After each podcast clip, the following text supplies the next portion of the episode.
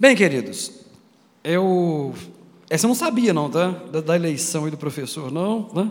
Talvez seja o professor mais bonzinho. Então, sabe como é que é aluno, né? Aluno vê o professor bonzinho, ele acaba. Pode falar alguma coisa diferente. Queridos, é, nessa manhã, vamos dar continuidade no livro de Lucas. E o Pipe me passou né, a incumbência de trabalhar Lucas 12. Na sexta-feira, quando tivemos reunião sobre a Academia da Bíblia, e mais uma vez eu quero reforçar os irmãos aí que estejam né, se matriculando na Academia da Bíblia. Nós vamos trabalhar, né, continuar a trabalhar a disciplina de hermenêutica, e depois, no terceiro módulo, Antigo Testamento. E espero abençoar os irmãos né, com aquilo que Deus tem nos dado.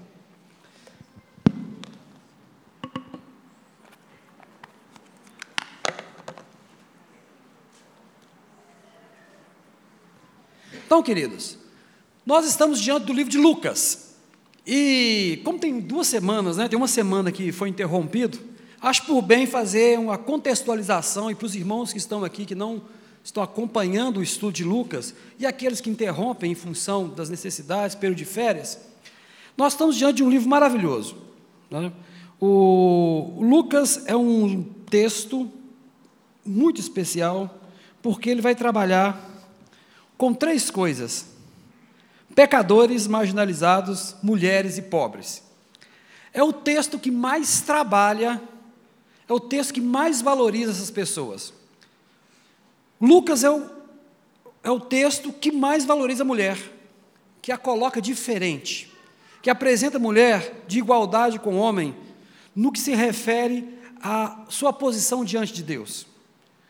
Lucas vai apresentar os pobres, os marginalizados, também de uma forma diferente, vai colocar, vai exaltar e vai mostrar o, o amor de Deus. E acima de tudo, os pecadores. Pode achar engraçado, né? Porque falamos mulheres, pobres e pecadores. Mas tem um porquê. Esse texto do capítulo 12, na verdade, Lucas, na hora que constrói o seu texto, ele repete alguns valores ao longo de todo o Evangelho. E quais são esses valores? Ele faz uma diferenciação entre espírito religioso e graça de Deus. Como que Deus olha para o homem e como que a religião olha para o homem. E a religião, nesse caso, é a própria religião judaica. E nós vamos ver então que durante todo o texto, durante todo o momento em que Lucas está construindo sua narrativa, e que não é uma narrativa apenas contando uma história, mas é uma narrativa que vai contar a forma que Deus ama o homem e a forma que Ele quer que esse homem entenda o seu amor. Nós vamos ter também outro personagem muito importante no livro de Lucas, que são os fariseus. Eles vão representar um outro lado da história, e que você vai ver, nós vamos fazer um, algumas avaliações aqui antecedentes, antes de chegarmos em Lucas, vamos falar algumas coisas, que aí vocês vão começar a perceber que a gente está sempre ensinando nossos alunos que nada na Bíblia é solto. Nenhuma passagem é solta, nenhum texto, nenhum versículo. Não é recomendável que você leia e interprete apenas pela leitura inicial, mas que você faça, né? O que nós sempre ensinamos. Volte um pouco atrás, avance um pouco e entenda, de preferência, entenda o livro todo, para que não venhamos tirar conclusões de que o texto não fala. Muitas verdades maravilhosas existem nas Escrituras, mas muitas vezes não estão escritas naquele texto, estão em outros. E nós vamos ver duas situações assim. É, vamos expor o texto e pedimos ao Senhor que durante a exposição e do estudo, o Senhor venha falar aos nossos corações aquilo que Ele deseja. Porque uma coisa maravilhosa, que é a comunhão, que é a igreja, em que o Pipe sempre tem focado, é que a igreja nasce, na verdade, de um momento muito especial que Lucas vai registrar, que são os discípulos de Emaús. Aquela é a posição da igreja. Você tem duas pessoas desencantadas, que não compreenderam os fatos, que estão desiludidos, entristecidos, e o Senhor se revela para eles, e os acompanha, e se revela, e vai usar da palavra que eles conhecem, que eles estudaram, que eles ouviram, que eles já ouviam, sabiam, mas aquilo não consolava os seus corações. Ou seja, podemos estudar, podemos encher de conhecimento e de forma alguma isso consolar nossos corações se o Senhor não nos revelar. E o Senhor se aproxima e vai revelando as Escrituras, ou seja, vai mostrando o que realmente a Escritura representa. E a partir daquilo, quando chega no final, no ápice, vem um ato simples, que é a comunhão. Né? Eles vão lá, vamos, entra para dentro de casa, vamos comer um pouco, vamos ter comunhão. E no ato de partir o pão, do vinho, que é a bebida né, natural para eles, o Senhor se revela, é o ápice da revelação. E aí eles falam: não ardia o coração? Não ardia o coração quando ele falava da palavra? Então é isso. Não adianta estudo, não adianta nada se o Senhor não está revelando. É o que nós queremos hoje. Queremos que o Senhor, diante né, das nossas dúvidas, das nossas proposições, que o Senhor, no final do culto, possa ter falado o coração de vocês assim como o Emaús, porque é isso que é a igreja, reunir mais de dois em nome dele, aí ele se revela. Então vamos ler o texto, mas vamos fazer depois algumas observações. Capítulo 12 de Lucas, do verso 1 ao verso 12, que diz assim: Fermento dos fariseus. Ajuntando-se, entretanto, muito milhares de pessoas, de sorte que se atropelavam uns aos outros, começou a dizer a seus discípulos: Acautelai-vos, primeiramente, do fermento dos fariseus, que é a hipocrisia. Mas nada há encoberto que não haja de ser descoberto, nem oculto que não haja de ser sabido. Porquanto tudo o que em trevas dissestes, a luz será ouvido. E o que falaste ao ouvido no gabinete sobre os telhados será pregoado. E digo-vos, amigos meus, não temais os que matam o corpo e depois não têm mais o que fazer. Mas eu vos mostrarei a quem deveis temer. Temer aquele que pode matar e tem poder de lançar no inferno. Sim, vos digo, esse temei. Não se vendem cinco passarinhos por dois cetis? E nenhum deles está esquecido diante de Deus? E até o cabelo das da vossa cabeça estão todos contados. Não temais, pois, mais valei vós do que muitos passarinhos. E digo-vos que todo aquele que confessar diante dos homens, também o Filho do Homem o confessará diante dos anjos de Deus. Mas quem me negar diante dos homens, será negado diante dos anjos de Deus. E a todo aquele que disser uma palavra contra o Filho do Homem, se lhe é perdoado. Mas o que blasfemar com o Espírito Santo não será perdoado. E quando vos conduzirem às sinagogas, os magistrados e potestades, não estejais solícitos de como ou que haveis de responder, nem como haveis de dizer, porque na mesma hora vós ensinará o Espírito Santo o que convém falar. Eu li aqui na ACF, né? Eu, eu, eu sou daqueles crentes bem antigos, então, 40 anos, né? De evangelho. Então, a minha tradução sempre foi a corrigida. Não que eu não leia as outras, pelo contrário, né, ensino muito, leio comparar todas. Mas é que a gente acostumou tanto com o texto, então essa facilidade de estar sempre trabalhando com outra versão. Mas antes de nós entrarmos nesse texto, nós temos que construir um cenário para que os irmãos entendam. Porque quando você faz a primeira leitura, parece que é muito óbvio o texto, né? a princípio. Mas temos algumas coisas que estão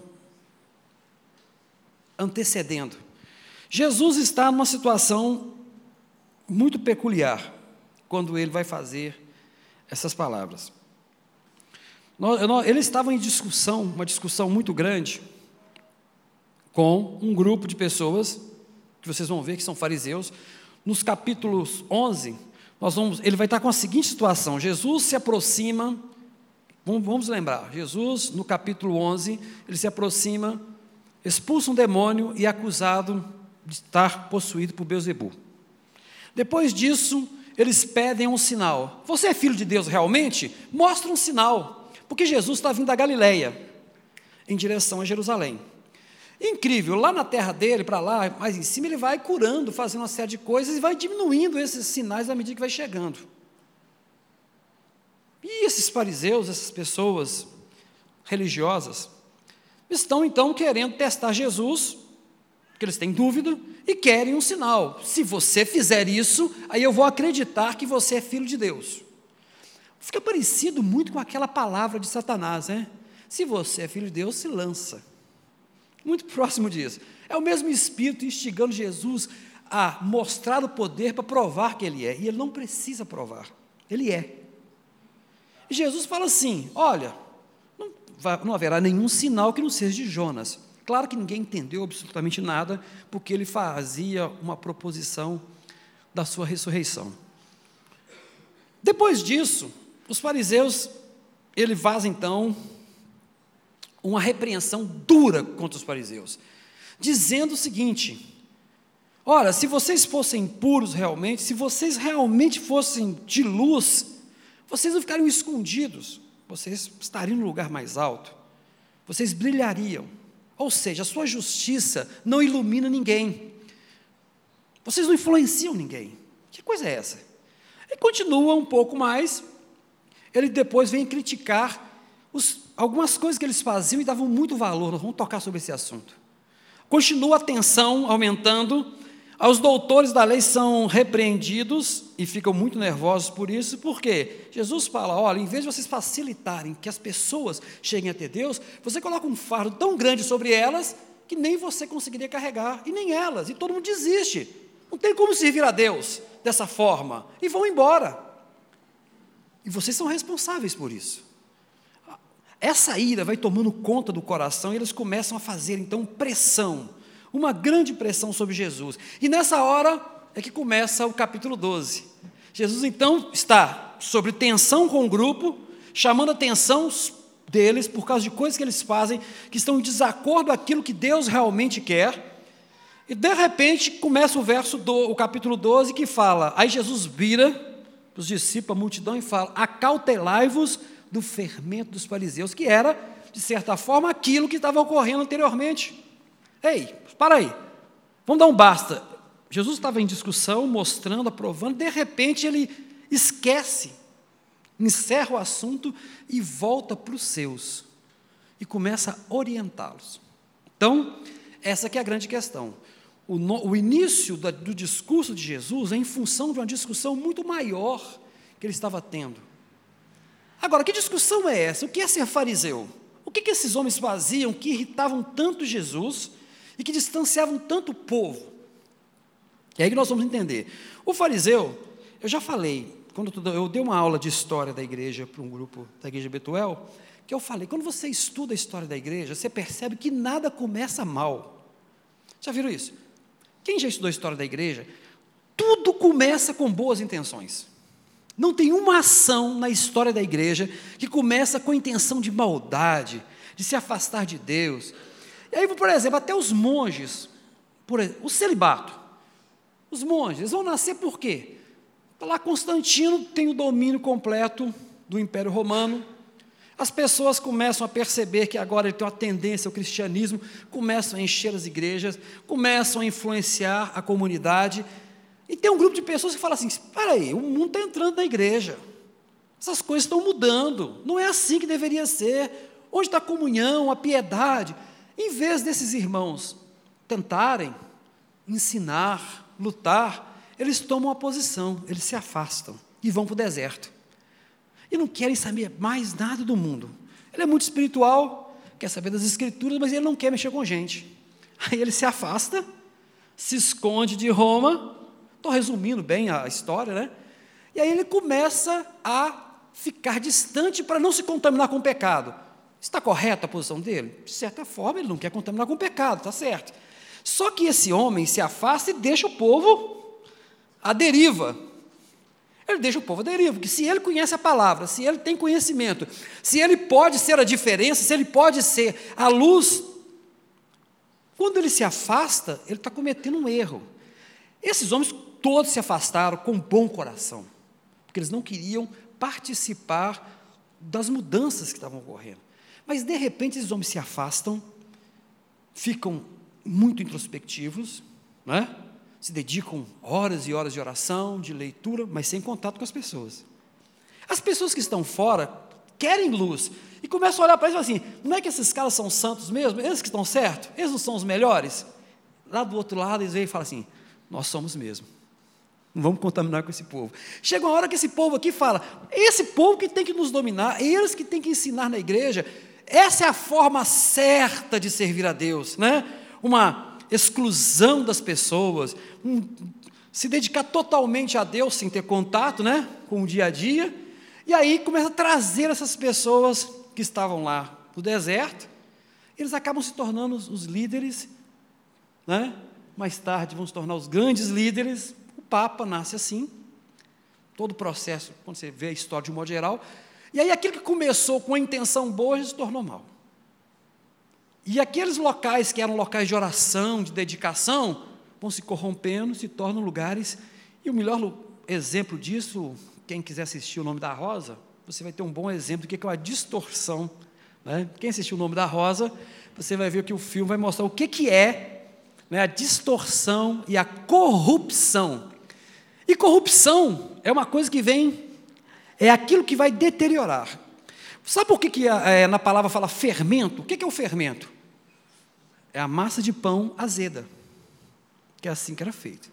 Ou seja, o fermento era um pão que azedou. Ou seja, aquilo que começa bom dentro da casa de Deus, se não tiver cobertura da graça, azeda. E se torna um rito. E esse rito vai azedar a massa toda. Nós vemos isso ao longo da história da igreja. Agora, o que aconteceu com os fariseus? Quem eram os fariseus? O fariseu era o. Eles gostavam de chamar de Raberim, companheiro, o Quedocim, santo. E no aramaico era separado. Eles eram os santos. Eles nasceram com boa intenção? Nasceram. Durante o período em que, por exemplo, quando Jerusalém é repovoada por aquelas pessoas que estavam na Babilônia, que foram levados, né, por Nabucodonosor, passados 70 anos eles voltam. E aí você vai contando rapidamente a história, eles retornam para Jerusalém, tentam restaurar, vão passando vários impérios, até que o Império Grego, com, né, com Alexandre o Grande, domina toda a região, depois vem seus generais. E a visão do pensamento grego, a visão de Alexandre, depois dos seus generais continuarem, era fazer que, que houvesse uma religião só, que, que houvesse, pegasse um sincretismo, juntasse um pouco de tudo, para que ele entendia, se você tivesse uma, apenas uma religião, um só governo, é muito fácil, mais fácil governar. O que, que acontece então? Começa a haver um atrito entre os judeus que estavam lá na Palestina com os costumes gregos.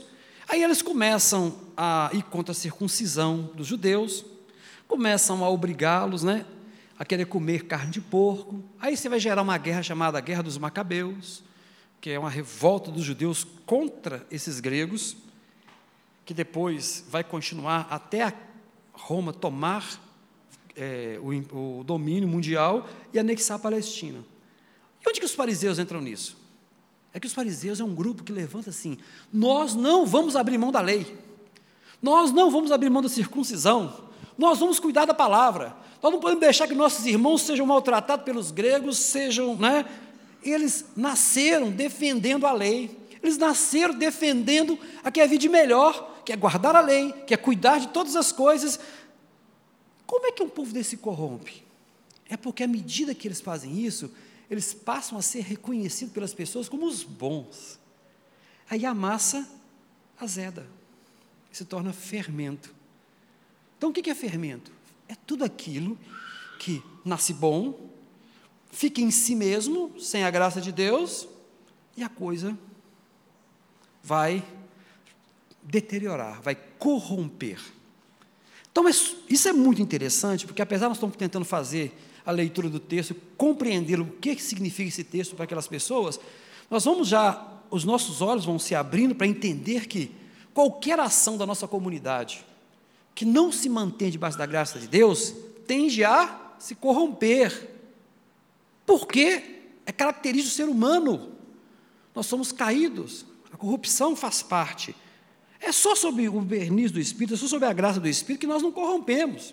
Quando o Pipe fala, ah, tem rotatividade para que não se gere idolatria, porque a tendência natural do ser humano é eleger pessoas. Ao longo da história, você vê alguém andando mais ou menos, esse é o cara, eu vou acompanhar esse moço, ele é de Deus, Aí esse moço é feito de carne e osso, de paixões e peca. Aí, sabe o que você faz? Você abandona Deus, mas eu confiei tanto nele. Espera aí, você confiou nele ou confiou em Deus?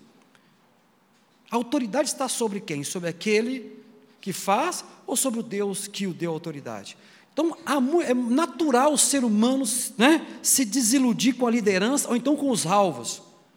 Estabelece. Mas se nós não estivermos orando e pedindo a graça de Deus para que se mantenha, tudo se corrompe, porque é natural. Só não corrompe aquele que está coberto pela graça de Deus. Porque ele é bom? Não, porque Deus está o cobrindo. Então, quando eu leio a história da igreja, eu gosto de ver isso. Todos começaram bem. Logo, nós também começamos bem e podemos terminar mal se não tivermos cobertos pela graça. E como é que nós estamos cobertos pela graça? Sempre nos aproximando, né? deixando Deus se aproximar, né? porque nem querer aproximar de Deus nós queremos muitas vezes.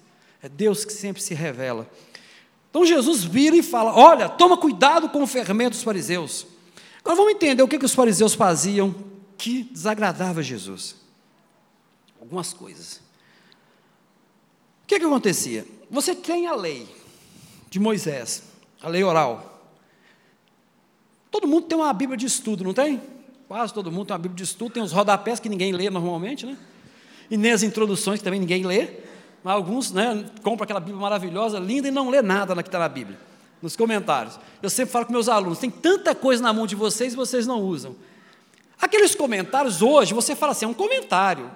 Tanto que você tem comentário pentecostal, você tem comentário mais liberal, né, mais conservador, são comentários, são linhas de pensamento. Ninguém fala que aquilo é a palavra de Deus, nem autoridade. Os fariseus não. Quando um rabino lia a lei, que eles consideravam um rabino uma autoridade, e ele fazia um comentário, uma interpretação da lei, para eles aquela interpretação tinha tanta autoridade quanto o próprio texto. É isso que isso foi se somando e construindo ao lado da lei um monte de ordenanças e interpretações loucas, pesadas, que não era que Deus estava ordenando, mas eles achavam que era assim e por serem especiais, né, serem pessoas separadas, é claro que a palavra tinha que ter autoridade. E começaram a construir quase que uma escritura paralela. Você pensa que isso é só fariseu? Vamos ver.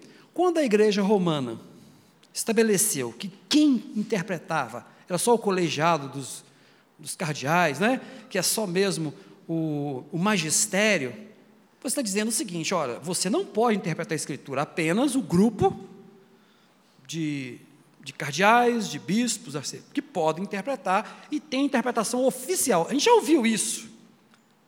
Isso vai ocorrer em diversos momentos da igreja, porque é o, o espírito de apostasia é o mesmo que opera, que operou e vai continuar operando. Eu lembro uma vez, falando de NVI, eu lembro uma vez que eu estava estudando e eu descobri um, descobri um grupo de pessoas na igreja que não aceita nenhuma outra tradução que não seja a corrigida fiel. E qualquer outra tradução é do diabo, nesse ponto, tá? E eu lembro que eu baixei um artigo de 1.250 razões porque você não pode ler a NVI. E eu, é, 1.250 razões. Você pode até procurar na internet, você encontra. É um texto longo. Eu li aquele negócio todo, mais outros, e descobri que havia um grupo de pessoas, principalmente batistas da, é, da região norte, que não aceitam nenhuma tradução da Bíblia, não aceita a tradução atualizada, NVI, BTLH, nada, nada que não seja corrigida fiel. A que ponto nós chegamos? Tem grupos, tem uma igreja, não vou citar o nome, que traduziu o Novo Testamento grego para o hebraico, porque o hebraico é a língua de Deus. Eu não quero falar não, porque são nossos vizinhos. Sabe? é, Aí um dia eu conversei com um teólogo deles, eu conversei com um teólogo deles, né? Eu perguntei, meu amigo, ele fazia teologia messiânica ou em outro lugar, mas por que, que você traduz? Por que, que você, eu entendo você estudar o hebraico no hebraico. Eu, eu quero lá estudar hebraico com eles. Claro, os caras né, vivem por isso. Devem saber muito mais do que eu de hebraico. Claro que sabem. Mas por que, que você pega o Novo Testamento, que é grego, e transforma para o hebraico? Não, porque é a língua deles, é o pensamento deles. Não, você quebra todas as regras de texto. Toda vez que você faz uma, uma tradução, você está fazendo uma interpretação do texto. É por isso que a gente recomenda você ter várias versões da Bíblia, quando faz um estudo. Né? Esse texto eu li, eu li ele diversas vezes em várias versões para ver se não havia muita, alguma coisa que, que fugisse aos nossos olhos. Graças a Deus está indo bem. Mas observa, o cara acha que o hebraico é algo sagrado, a língua. Da mesma forma que os romanos, né, católico romano achava que o latim era uma língua especial.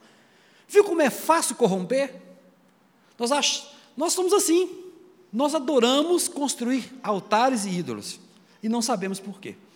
Mas esses homens começaram muito bem, fizeram primeiras interpretações e começaram a fazer algumas coisas. Observe bem. Eu sempre falo na minha, na minha classe que o Evangelho é uma religião sem graça, o cristianismo. Se você comparar, nós nos reunimos, louvamos a Deus, ouvimos a palavra, o que, que sobrou de rito? Um batismo, a ceia, mais nada. Não tem indumentária, não tem luz, não tem. Não tem nada. Ah, se tiver dois só, reunido o pastor, culto. Ah, se tiver o pastor, tem o líder, culto. Está na sua célula, reuniu, o senhor está presente, culto. Você está preso lá em qualquer lugar, dois, culto. Observou que não precisa de infraestrutura nenhuma? A infraestrutura existe para nos ajudar, porque esse monte de pessoas aqui não tinha como levar para casa de ninguém. Tem que ter um lugar para você colocar essas pessoas. Então a infraestrutura da instituição existe para servir o corpo, mas o corpo existe sem ela. Se houver uma guerra e nós somos espalhados, a igreja de Cristo continua. Se vivemos em tempo de paz, reunimos todos juntos, ela continua, porque ela é acima da instituição. Mas importa, pensa bem, o nosso evangelho, ele é vivido de coisas simples. Não traz, não chama a atenção das pessoas. Para você chamar a atenção das pessoas, você tem que fazer algo. E é isso que acontece com os fariseus. Aquilo que Deus ordena como uma coisa boa, que nasce do coração, ele pega aquilo e faz uma grande propaganda. Mas o seu coração não está naquilo. E é aí que Jesus vai bater contra. Não é que Jesus é contra a lei, ele é contra a forma que a lei é colocada pelos fariseus. Em momento algum Jesus descumpre a lei, porque ele sabe que a lei é boa. Sabe quando você lê assim, né, a palavra do Senhor é como favo de mel, sabe aquelas, toda a escritura é boa, inspirada. Está se falando da lei, porque o Evangelho estava sendo construído, o Novo Testamento estava em construção, ele não existia. Então, toda vez que se fala da palavra de Deus como uma coisa que é uma delícia, que é um favo de mel, isso tudo, na verdade, está se falando da lei. A lei é boa, ela é maravilhosa ela só foi, ela não foi cumprida pelo povo. E por não ser cumprida e distorcida, é contra a distorção da lei que Jesus se levanta, não contra a lei, de forma alguma. O que, que eu vou citar algumas coisas que eles faziam. A justificação para eles, é isso entender porque Jesus confrontava. A justificação diante de Deus. Se você observasse os preceitos, você era justo diante de Deus. Paulo vai falar que a justificação é pela graça, eles não, por cumprir preceito. Então, quando eles ouvem Jesus falando algumas coisas, eles ficam irritados. mas não é assim. Tem que fazer a sua parte. Você tem que fazer a sua parte. É, a expiação dos pecados é por esmola, jejum e ofertas. Por isso eles eram tão rigorosos em cobrar de Jesus. Por que, que vocês não estão jejuando? Por que, que por causa da questão da esmola, o irmão falou aqui, né, que ele olhou a intenção. Aquilo para eles é um choque. Jesus falar que é que aquela viúva entrega mais do que os outros, para eles assim, você está quebrando o meu paradigma. Você está falando coisas que são contrárias ao que nós ensinamos. É claro que aquele que dá muito, é porque Deus muito o abençoou, é, né, é um homem cheio da graça de Deus, está dando muito, Logo, está servindo mais a Deus do que o outro. Claro que aquele pobre miserável é pobre miserável porque não é abençoado por Deus. Que chama teologia da retribuição. Dentro do. Quando a gente vai estudar né, a teologia, a teologia da prosperidade, na verdade, ela é, ela é um filhote da teologia da retribuição. A teologia, da retribuição você vai ver muito no livro de Jó, que a pergunta é por que, que o justo sofre? Essa é a grande pergunta do livro. E é baseado nisso, teologia da retribuição. Eu fiz tudo que eu só e por que estou sofrendo? Mas o que nós vamos perceber aqui é que o fariseu, que é o fermento que Jesus vai estar citando, esse fariseu, ele também tinha outras coisas. Os pensamentos não são pecados. Aí vocês vão perceber o que, que Jesus, lá nas bem-aventuranças, vai falar, né? Se você. A, a, na lei está dizendo que você não adulterarás, mas se você pensar, você já adulterou? Porque para o fariseu, importante era o ato, era o externo. Se você não fez, você não tem pecado. Você viu aquela história? Nossa, o fulano é bom, rapaz. O cara não bebe, o cara não fuma, o cara ajuda a mãe, ajuda o pai, gosta do cachorrinho, você entende? É, é bom no trânsito, só falta Jesus. Já viu essa expressão? Só falta Jesus. Eu falei com meus alunos assim, a expressão tinha que ser assim, ó, só falta o número de membro da igreja. Porque não, não tem, não é possível você. Jesus não é falta. Se você não tem Jesus, não tem nada. Tudo que ele está fazendo é o que está em, Coríntios. Eu posso dar meu corpo, eu posso me entregar, eu posso fazer tudo. Se não tiver amor, qual amor? Amor a Deus. Aquele que é o amor que Paulo está falando. Se, se, você ler lá o Coríntios 13, o cara está fazendo de tudo. O cara faz aquilo que eu não faço. Ele dá a vida, ele entrega tudo, ele faz de tudo, mas se não tiver o amor ao Criador, não entender que ele é dependente de Deus é igual ao sino sem som. Não tem nada. O fariseu defendia isso. Se você faz, se muito você oferta, claro que você. Se você faz muito jejum, claro que você é abençoado. Se você é um grande dizimista, e dízimo para eles era lealdade a Deus mesmo. Então, aí aquilo que foi construído por Deus para abençoar, se torna o fardo. Logo, os pecadores, as mulheres e os pobres não tinham vez com o fariseu. Quem vai ter vez? É um varão judeu, próspero. Então, para você ser bem na fita, no tempo de Jesus, você tinha que ser homem, né, maior, com boas posses, porque aí você diz o seguinte: Deus te abençoou. Você viu, o negócio é tão forte que o Pedro pensava assim. Quando ele fala, quando Jesus fala na passagem do, do, do jovem rico, ó, é mais fácil passar né, o camelo fundo da agulha do que o, o rico entrar no reino de céu. Senhor, então, o que, que vai acontecer? E a gente? Nós somos pobres miseráveis. Se um cara rico, bacana desse, bonito, abençoado por Deus, não entra no reino de Deus e nós, miseráveis, Hein? Como nós vamos entrar? Aquilo que é impossível aos homens, a cabeça deles, é possível a Deus, Pedro. Não preocupa não. É isso que você está pensando, não. Porque estava tão entrincheirado na cabeça deles que a pobreza deles representava abandono de Deus e falta de bênção. Quem ensinou isso para eles? Os fariseus. Por isso que o confronto é tão grande. Por isso Jesus dá, basta, Ei, toma cuidado com o fermento, toma cuidado com essa religião corrompida, com isso que foi, né, com isso que está sendo alterado. Cuida, vamos lá. E aí agora ele vai começar, então, a dizer algumas coisas. Nós vimos o, o que antecede. Vamos lá. Vamos ler então, mais uma vez. Então, a primeira, esse, tudo que eu falei foi do primeiro versículo, tá, irmãos? é, ajuntando-se ele.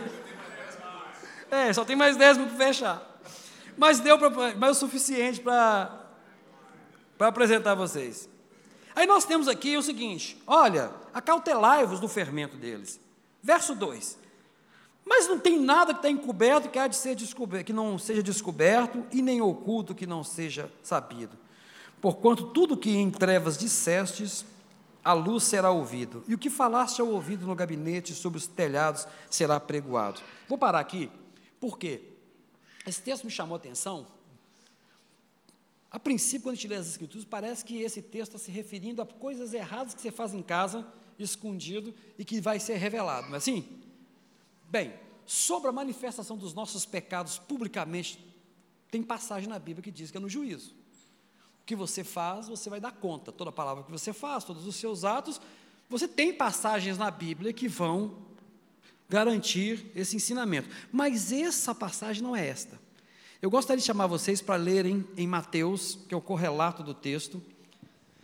Aí vocês vão perceber o que eu quero dizer. Mateus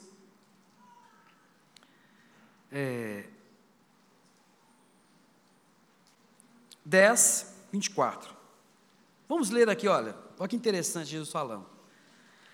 Não é o discípulo mais do que o mestre, nem o servo mais do que seu senhor. Basta o discípulo ser como seu mestre e o servo como senhor. Se chamar Beuzebu, pai de família, quanto mais os seus domésticos, seus filhos. Portanto, não temais, porque nada há encoberto que não haja revelar-se, e nem oculto que não haja saber.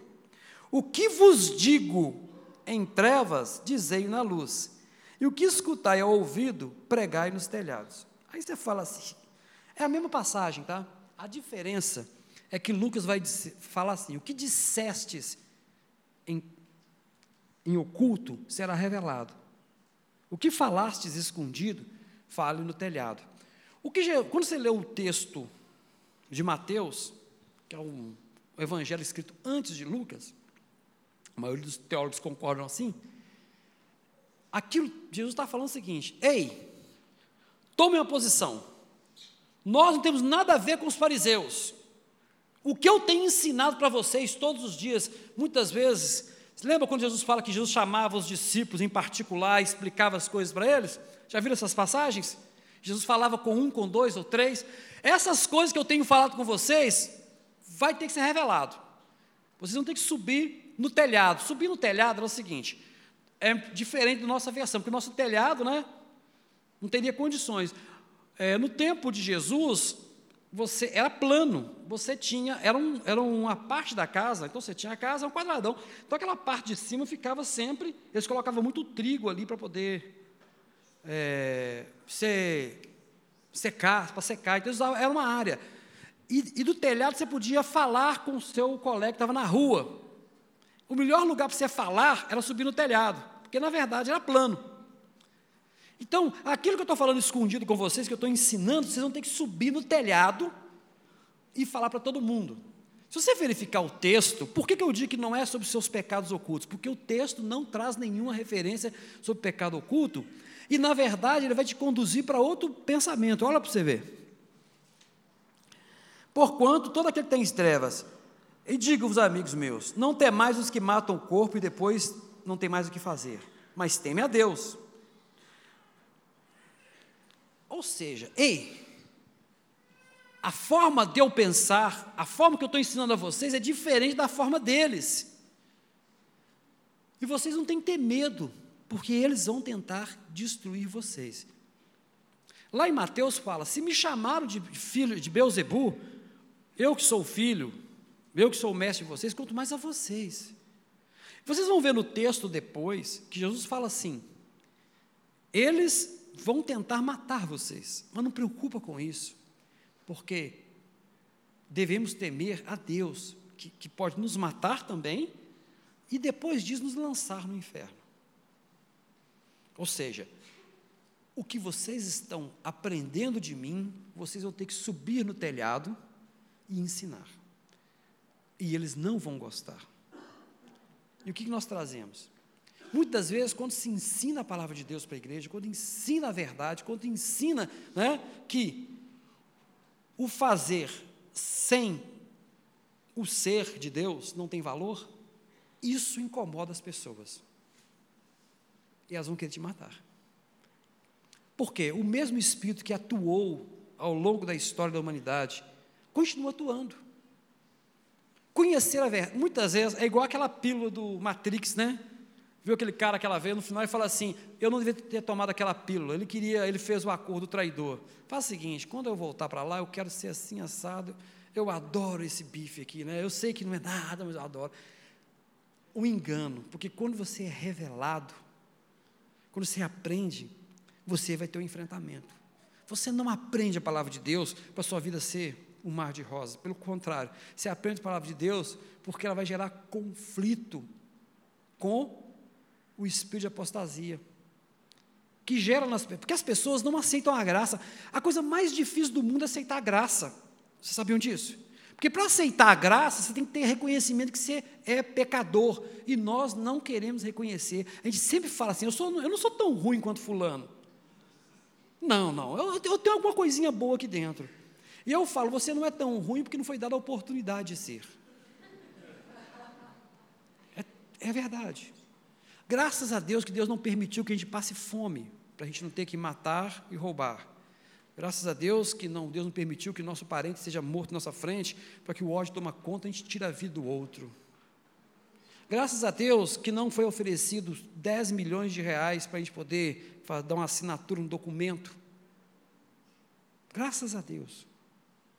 Então você agradece a Deus porque não que Deus está, né, não nos deixa cair em tentação. Deus não está permitindo que, que circunstâncias sejam criadas para que você caia. Porque se for criado, nós caímos. Porque nós não temos diferença de ninguém. Quando você reconhece a sua incapacidade de servir a Deus, aí tem lugar para graça. Mas quando você conclui que tem alguma coisa boa em você, não há lugar para graça. E os fariseus como eles pensavam que ao fazer determinadas coisas e guardar determinadas coisas, eles tinham condições de alcançar a Deus justificação. Então não há lugar na graça para o coração deles. Por isso que eles têm ódio de Jesus. Ei, não, você quer me dizer que tudo que eu fiz, eu ando assim? Porque você sabe por que, que ele se limpava tanto? Ele chama a atenção de Jesus porque ele está. Não é que Jesus não tem higiene, não. É porque eles não se limpavam por causa de higiene é porque eles iam no mercado. Aí pode ser que eu encostasse nesse aqui, ou nesse aqui, ele é fariseu? Não, não, pecador. Então Deus me livre, vou me limpar, porque senão vou me contaminar. É por isso que eles se limpavam do mercado, que o mercado era cheio de pessoas pecadoras, cheio de pessoas imundas. E eu tenho que me limpar, porque senão Deus não vai me aceitar. Eu tenho que entrar no meu nirvana. Falar em nirvana, o, eu tenho uma amiga minha, né, a Dilu, que trabalha comigo, e ela, professora de yoga, eu já brincar, professora de yoga, doutora em informática, e ela falou comigo assim, ela está indo para o México e vai meditar 18 horas. Eu disse, como assim, Dilu? Não, porque tem um mantra que eu vou repetir lá, que para eu terminar o mantra tem que ser 18 horas seguidas. Como, Dilu? Você não vai comer, não? Ela já ela vai pesar uns 48 quilos. Eu falo assim, olha, você não vai voltar, não. Entendeu? Você não tem jeito. Ela falou assim, não, e ela já é 48 quilos, ela não tem nada, né? A gente tem uma briga porque eu tenho mais peso que ela, mais pelinho, então se no calor terrível e ela não tem peso nenhum, a mesma sala ar-condicionado é uma briga. Né? Então, ela disse, eu vou entrar então. Eu falei assim, eu sei, Dilo, eu, eu, a gente vai repetir um mantra. Gente, repetir um mantra 18 horas. O, o, o guru dela mora no México, ela tem que ir para lá, gastar dinheiro para repetir um treino. É, não, a gente tem intervalo de alguns minutos para comer alguma coisa e voltar, mas tem que ficar ali repetindo o mantra. Como que uma pessoa dessa pode ter espaço para a graça? Porque eu faço o seguinte, eu faço um sacrifício desse tamanho. É claro que eu tenho que ser melhor do que o outro que não fez nada. Entende, querido? Não há lugar para a graça quando você acha que você está ajudando Deus na sua salvação. E aí você, a sua justiça, aí seus dízimos, suas ofertas, suas orações, seus jejuns, suas células podem ser corrompidos. Torna-se fermento. No final do texto ali, vamos fechar, Jesus vai chegar lá e falar assim: olha, vocês vão ser arrastados aos tribunais. E não preocupa não com o que vocês vão falar, porque o Espírito Santo vai falar por vocês. O texto mal utilizado. As pessoas dizem que essa é a passagem que justifica você não estudar a Bíblia para falar. Que de, na hora Jesus te dá a palavra. Não é isso. Porque no momento em que ele está chegando no tribunal, a defesa não era um argumento deles, porque eles estavam sendo arrastados para os tribunais por falar aquilo que Cristo ensinou. E cabia a Deus conduzir a defesa e não eles. Então, é um outro verso totalmente descaracterizado, né? descontextualizado. E se vocês querem aprender mais um pouco da interpretação, eu vou reforçar. Academia da Bíblia, né? esse semestre nós temos hermenêutica, que é a ciência da interpretação, e mais no finalzinho nós temos ainda Antigo Testamento, na turma 3. Mas, queridos, se temos alguma coisa que pode, que temos que fixar nessa manhã, é não permitir que o fermento. O que é o fermento? É a corrupção das coisas boas.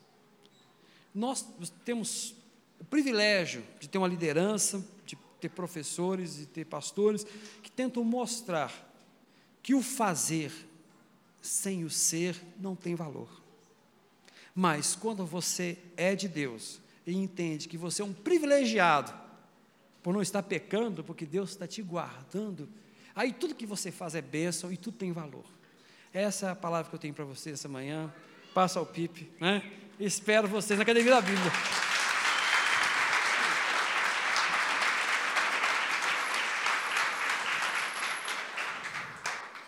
Eu já posso abrir outra igreja, né? Vocês já estão bem.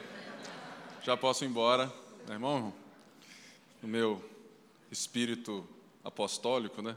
De querer abrir igreja com a verdade, não é verdade? Irmãos, é, fique de pé no seu lugar. Foi tão bom ouvir o, o, o professor Célio. Se você. Nós vamos ter aula na turma de sábado, já no próximo sábado, dia 11, 9 horas. Né?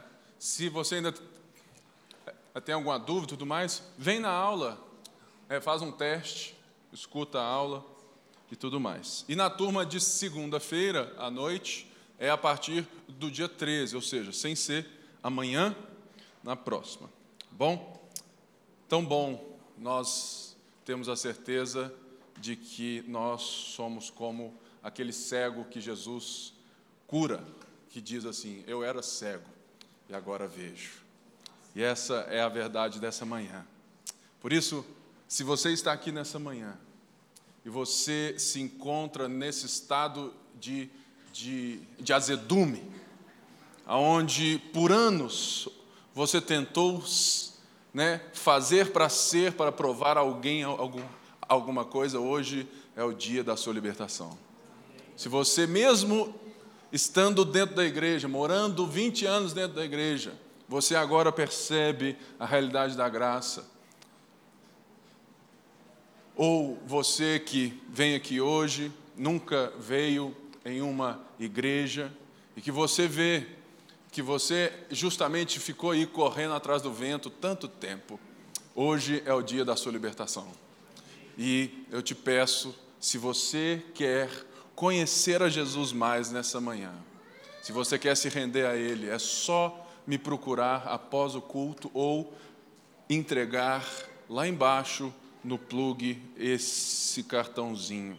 Se você não recebeu, não tem importância, vem até mim e eu alegremente vou te conduzir ao Salvador. Amém? Feche seus olhos, vamos orar. Senhor, muito obrigado, muito obrigado por esse culto maravilhoso por essa semana que começa e nós entregamos tudo ao Senhor, cada família que aqui está, cada criança, que a nossa igreja possa permanecer debaixo da graça, porque nós somos esses, Pai, que reconhecemos que estamos azedos, estamos procurando esse vinho novo que é o Senhor. Por isso, agora que encontramos esse vinho novo, não nos deixa azedar, Pai não nos deixa acharmos que somos bons ou que temos alguma coisa diferente dos outros, não, Pai. Que o Senhor permaneça com o sentimento do nosso coração. Eu era cego e agora vejo. Por isso nós te pedimos, Pai, que o Senhor nos guarde nessa semana e que essa palavra queime no nosso coração todos os dias, em nome de Jesus. Amém. Vai na graça, Deus te abençoe. Boa semana.